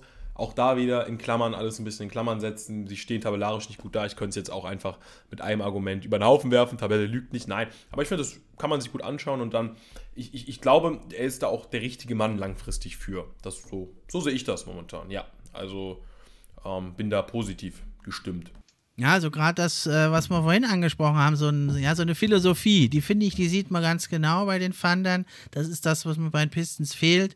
Du siehst, eine Offense ist ein moderner, schneller Spiel, Spielstil mit Pace und Space. Das Personal ist halt noch nicht so ganz passend und äh, man kann halt äh, den GD doppeln, daher läuft das noch nicht so. Aber in der Defense mit so einem jungen Team ist die elfbeste Defense der NBA und das ist schon richtig gut und äh, das, das Spacing wird man dann irgendwie in der modernen NBA da noch herstellen können, dann mit den ganzen Picks und Trade-Möglichkeiten, die man da hat. Und dann hat man schon dieses Fundament, das ist ein klarer Plan. Und deswegen würde ich sagen, in diesem Bereich GM und Coach würde ich den Punkt auch äh, wiederum an die Thunder geben. Oder gibt es jemanden, der das anders sieht? Was sagst du, Marc? Bin ich tatsächlich auch eindeutig bei den Thunder. Tatsächlich eben auch hauptsächlich wegen diesem Defense-Punkt, denn ich kann am Ende ähm, auf die Defense, glaube ich, am meisten Einfluss nehmen als Coach. So, ich kann am Ende keinen großen Einfluss darauf nehmen, ob jetzt der Spieler den offenen Wurf trifft oder nicht, um es mal blöd zu sagen. So, ich kann, ich kann am Ende ein Play aufzeichnen und kann am Ende einen Spieler äh, in der Ecke komplett freispielen und der trifft den Wurf am Ende nicht, ähm, weil ich da zum Beispiel einen Jalen Sachs stehen habe. Und dann bringt mich das am Ende in dem Sinne nicht voran. Also dann habe ich als Coach zwar den richtigen Job gemacht, aber es ist nichts dabei rausgekommen. Defense ist gleichzeitig aber was, wo ich das Gefühl habe, da hat man einen größeren Einfluss drauf, ähm, weil da eben wirklich Fehler bzw. richtige defensive Plays auch direkt zu einem Ergebnis führen. Und äh, da sind die Thunder eben jetzt schon defensiv äh, deutlich besser, als man vorher gedacht hätte. Was so eins der Hauptgründe ist, warum ich da den, die Arbeit äh, am positivsten. Ja, also dann gehen die Thunder in Führung. Ich denke, du nimmst das an, Fabrice. Und ich würde mal sagen, den nächsten Bereich, da geht es dann um die Picks der nächsten Jahre. ähm, das müssen wir eigentlich auch den Thunder geben. Da könnte man noch einen eigenen Podcast dazu machen wenn man die ganzen Picks äh, erläutern will. Also die Pistons haben halt dieses Jahr eine hohe Person, äh, hohe Position, aber sonst haben sie äh, wenig bis gar nichts. Und selbst dieses Jahr der Pick der Pistons gehört eigentlich schon den Thunder. Ja, aber der ist 1 bis 16 protected. Das heißt, der wird dieses Jahr sicherlich bei den Pistons bleiben und wahrscheinlich auch nächstes Jahr ist er 1 bis 18 protected und äh, ja, dann sinkt es immer weiter runter, die Protection. Also ich hoffe mal, dass der 2024 oder spätestens 25, da ist er 1 bis 13 nur noch protected. Da hoffe ich, dass der dann mal weggeht, weil das würde dann heißen, dass die Pistons besser sind. Ja, aber also an Picks sieht es nicht so gut aus bei den Pistons. Die Thunder können ja eigentlich jedes Jahr dreimal in der ersten Runde und noch zweimal oder dreimal in der zweiten draften. Das ist, denke ich, über jeden Zweifel erhaben. Wie sieht es denn aus bei den Magic, ähm, Mark? Die Magic, so jetzt muss ich mir die, die, die Picks mal wieder aufmachen. Ähm, haben tatsächlich ja, also man hat ja dieses Jahr hat man ja den eigenen und äh, man, man, hat dieses Jahr richtig den eigenen plus wahrscheinlich den Bulls Pick, der ist genau. äh, Top 4 protected.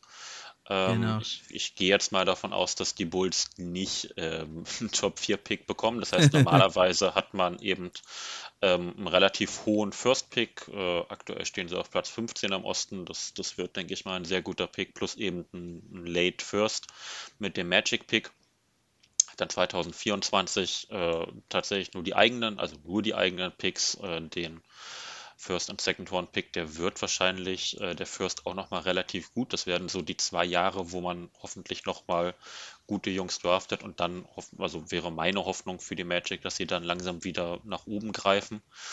2025 nochmal den eigenen Pick und ist dann eben äh, auf die nächsten Jahre ähm, ist da noch ein Nuggets-Pick offen 2025 bis 27. Der ist Top 5 protected. Der hat auch irgendwas noch mit den Thunder zu tun.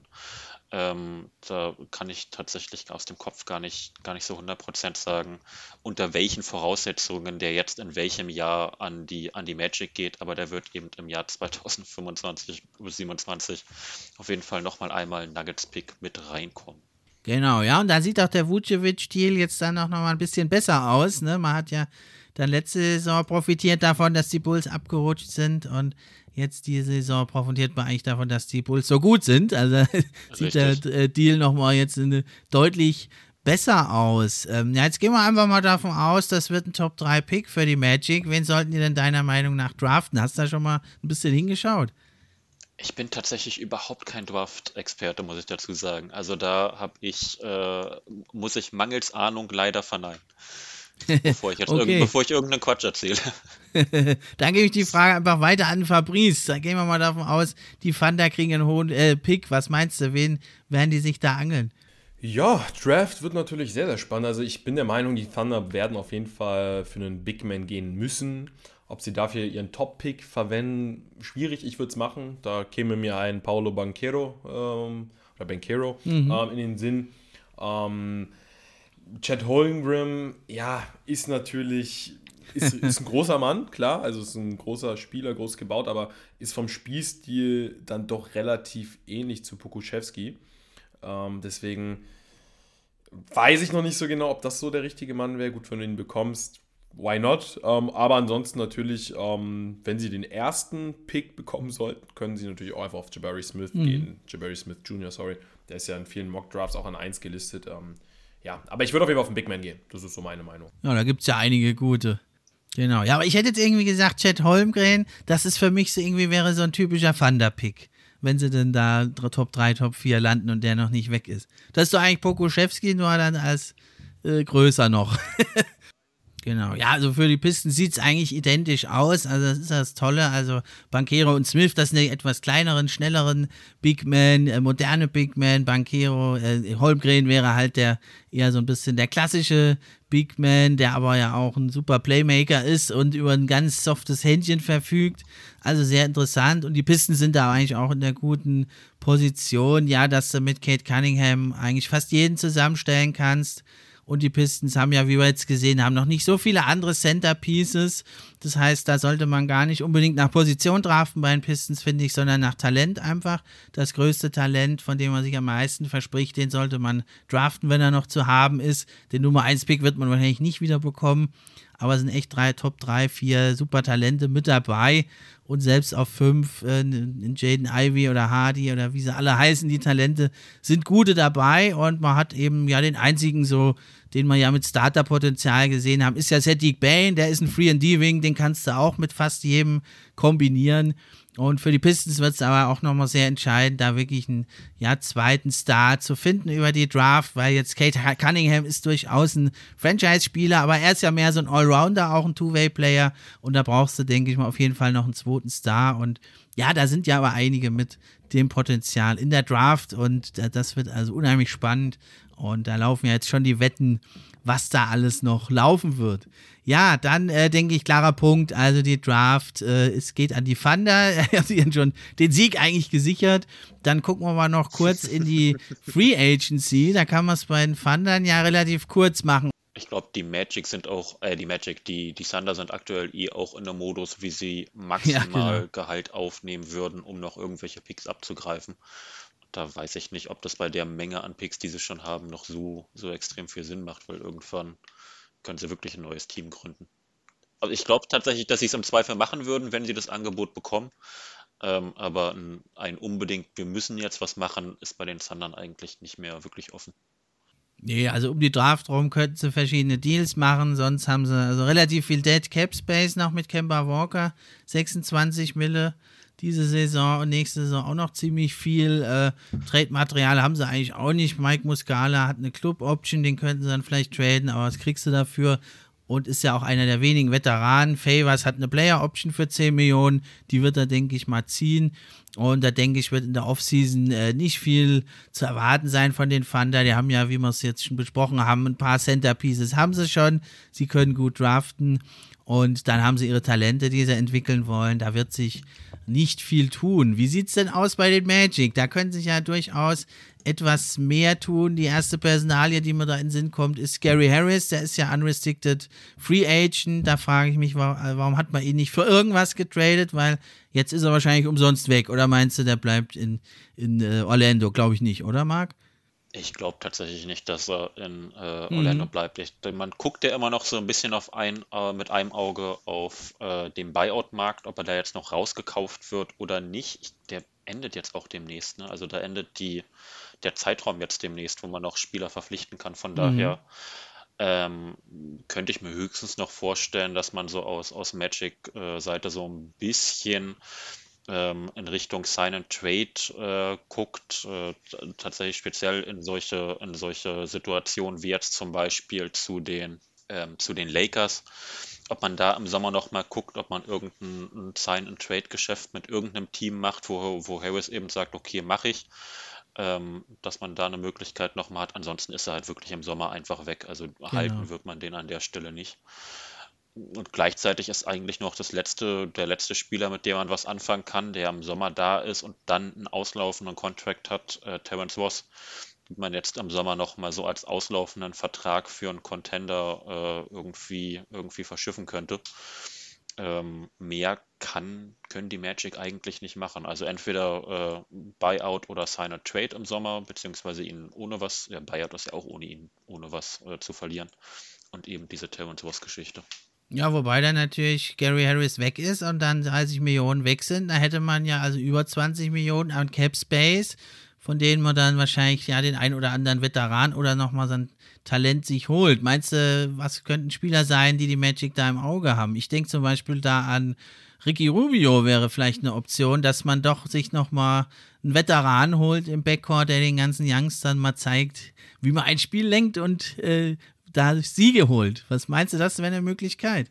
Ich, ich habe tatsächlich genau, äh, während wir darüber gesprochen haben, den, den Vertrag aufgemacht. Der kriegt jetzt noch die nächsten drei Jahre 51 Millionen.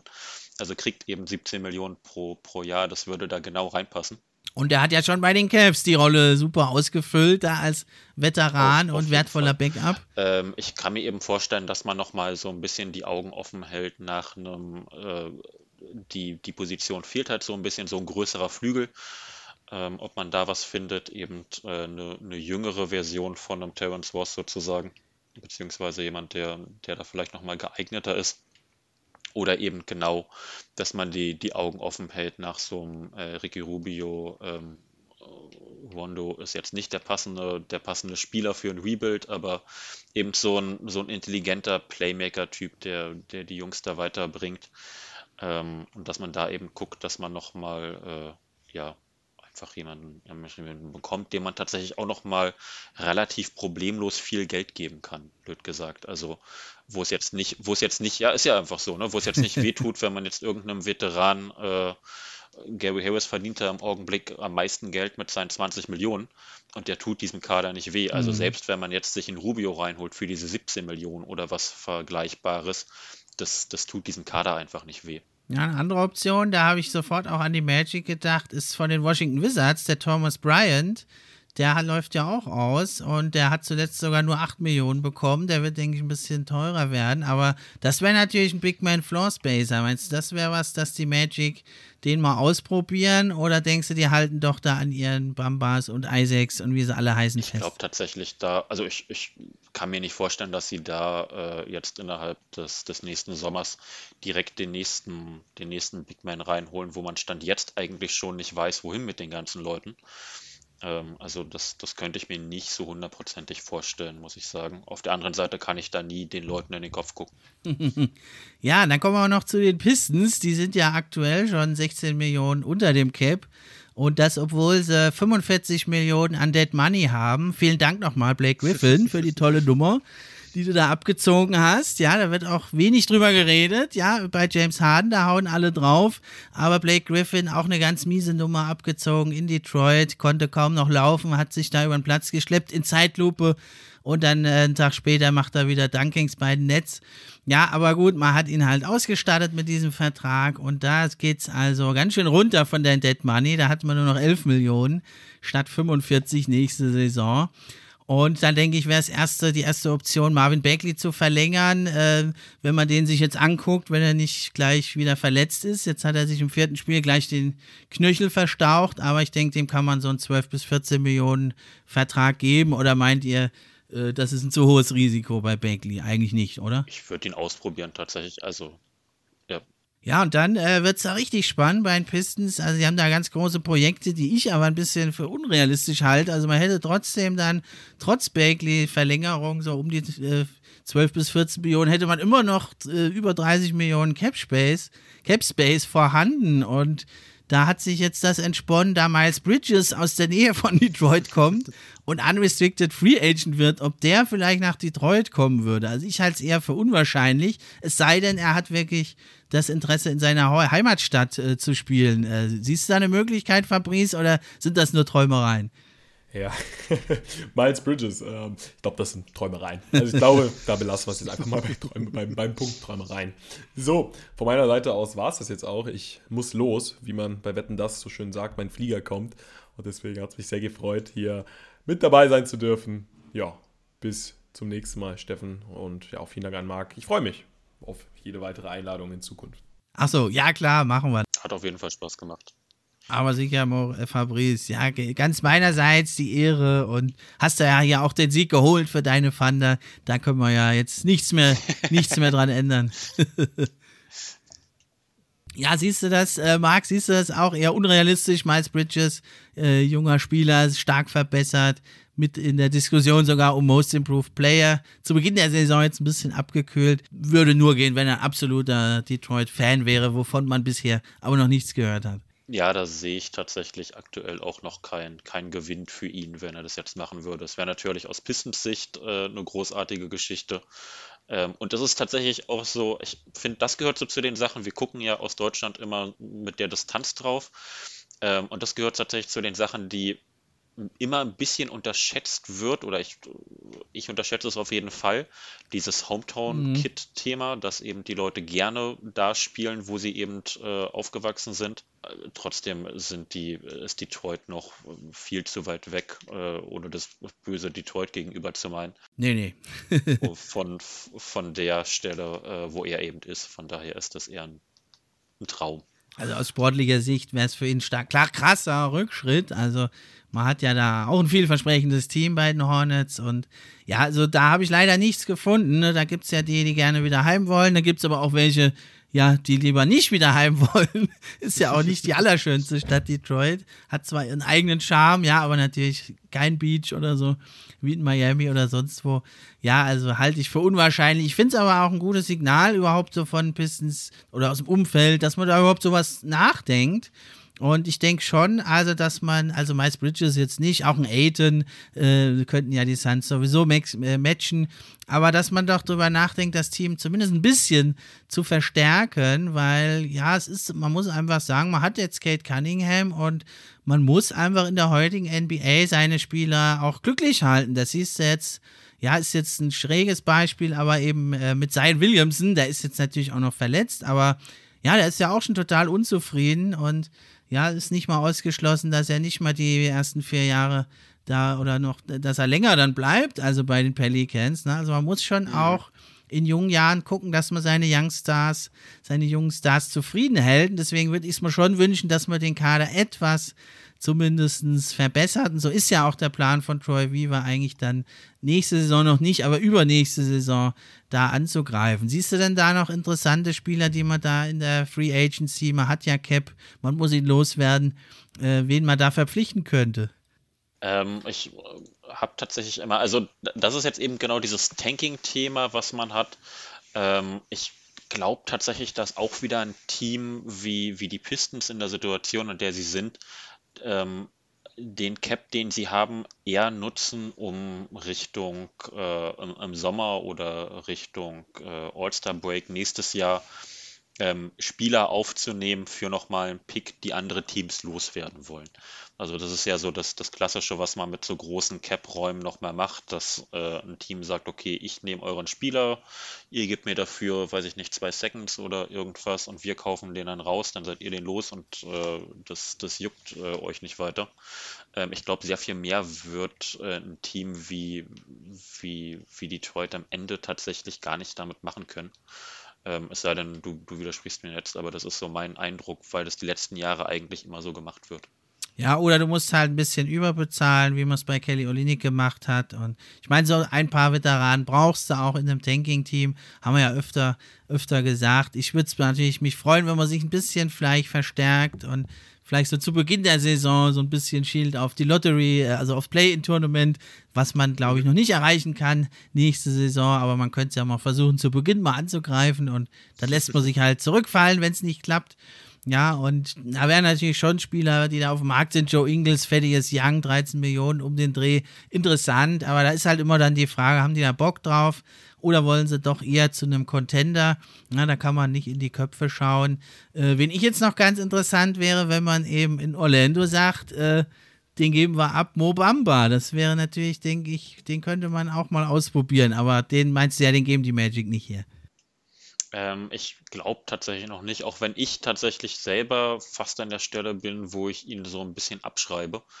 Ähm, weil das irgendwie mehr, also Mobamba ist so ein Spieler, der gefühlt mehr für das, was er theoretisch mal werden kann, gefeiert wird, als das, was er wirklich kann. Das meinte ich zwischenzeitlich schon mal mit, äh, er wird ja so als der mobile 3D-Center ähm, gefeiert, mhm. trifft aber gleichzeitig seine Dreier mit 33 Prozent auf einem relativ normalen Niveau. Also der trifft irgendwie, jetzt muss ich, bevor ich was Falsches sage, ich habe es wieder zugemacht, ähm, der trifft irgendwie zwei oder drei Dreier pro Spiel im Schnitt.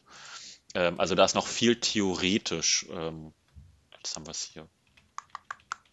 Ja, äh, das noch, noch, wenig, noch weniger. Der trifft, der trifft einen Dreier pro Spiel. Ähm, ja, also das ist ja nicht das, der Rede wert. Äh, das wäre vielleicht vor 20 Jahren irgendwie ein Stretch B gewesen. Da gab es den Begriff noch gar nicht. Aber ja, ja richtig, also. aber für, für heutige Verhältnisse ist das ja nichts Besonderes. Und äh, er, er, kommt halt irgendwie nicht an diesen Punkt, wo er das, äh, wo er das zu 100% umsetzt. Ähm, und ich, ich weiß nicht, wie lange die Magic da eben noch äh, darauf warten. Ja, der würde aber, glaube ich, nicht im Sommer erfolgen. Das wäre dann so ein Deal zur Trade Deadline wahrscheinlich, wenn man dann sagt, wir geben den jetzt auf bei den Magic und die Pistons den irgendwie da irgendwas einfädeln. Dann wäre noch einer, den finde ich ganz interessant, von den Minnesota Timberwolves. Der ist dann auch Unrestricted Free Agent, der Torian Prince. Wäre auch einer, mhm. finde ich, der, der interessant sein könnte für die Pistons. Und der vielleicht auch dann sagt, da gehe ich hin. Das, das ist tatsächlich so, das, das könnte jemand, der könnte so einen Kader äh, tatsächlich ganz, ganz gut auffüllen, sage ich mal, der eben auch nochmal, ähm, ja, so als, als äh, Veteran ähm, den Leuten nochmal was zeigen kann. Nur, es ist ein, der klassische 3D ähm, Spieler, der da eben nochmal das, das Team in dem Sinne weiterbringen kann, dass er eben den, wirft er so viele Dreier, dass er eben den, das Feld ein bisschen breit macht, ein bisschen verteidigt. So der klassische Rollenspieler, der so ein bisschen, ja. ein bisschen jedem Team was gibt. Also definitiv eine, eine Verbesserung, die da das Team weiterbringen würde.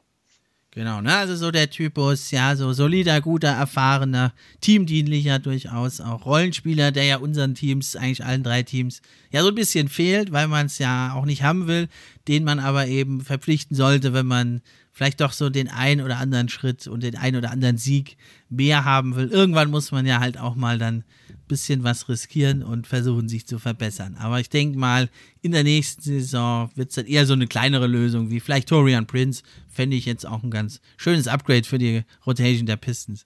Definitiv. Schließlich bliebe dann auch noch die Option mit Jeremy Grant, der ja also ein richtig guter Spieler ist, den man jetzt nicht abgegeben hat zur Trade Deadline, der auch gesagt hat, ich will länger bleiben hier in Detroit, ich will was aufbauen. Ja, man weiß natürlich nie so ganz in der NBA, ja, was ist so eine Aussage wert. Deswegen könnte es natürlich auch sein, dass man ihn gegen ja jüngere Spieler und oder Draftpicks noch eintauscht. Das muss man dann aber mal sehen. Wenn es soweit ist, dann im Sommer. Ja, Marc, dann äh, ja, sind wir eigentlich, denke ich, am Ende der Folge angelangt oder wolltest du noch was anmerken? Ich habe tatsächlich äh, mein Pulver verschossen. Von, von daher, ich hätte nichts mehr. Dann ist ja auch gut. Dann haben wir nämlich auch längst wieder sämtliche Planungen überschritten. 70 Minuten hatten wir äh, geplant. Jetzt ist es da wieder über eine halbe Stunde länger. Aber ich denke, äh, hat sich doch nochmal die eine oder andere spannende Diskussion auch über Sinn und Unsinn des Tanking entwickelt. Und dann äh, denke ich, haben wir unseren Zuhörern echt was geboten. Und dem Maurice haben wir ja schon gedankt. Dem Fabrice, wieso sage ich immer Maurice? Und dann danke ich dir natürlich auch, Marc. Du hast das echt gut gemacht. Und ich denke, wir haben hier die, äh, ja, die Farben der Magic und der Pistons bestmöglich vertreten. Bislang sieht es jetzt so aus, dass die Thunder mehr haben auf ihrer Habenseite. Aber da hängt natürlich, das kann schnell gehen bei den Teams im Keller. Da hängt dann wieder viel ab von der Draft-Lotterie und wem man sich da angelt. Und ja, dann kann das durchaus nächste Saison auch schon wieder ein bisschen anders aussehen.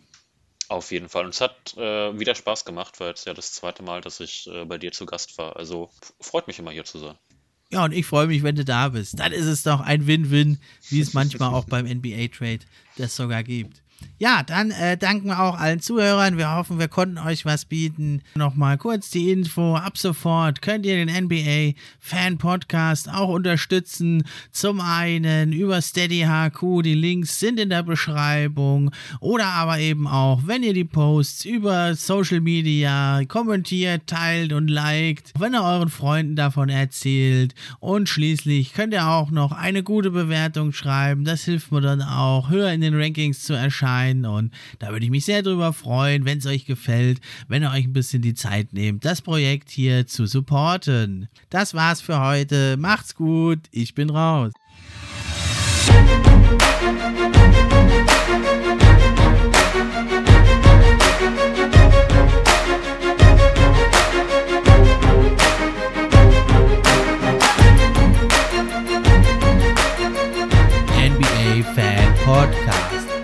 NBA Podcast für echte Fans von echten Fans gemacht.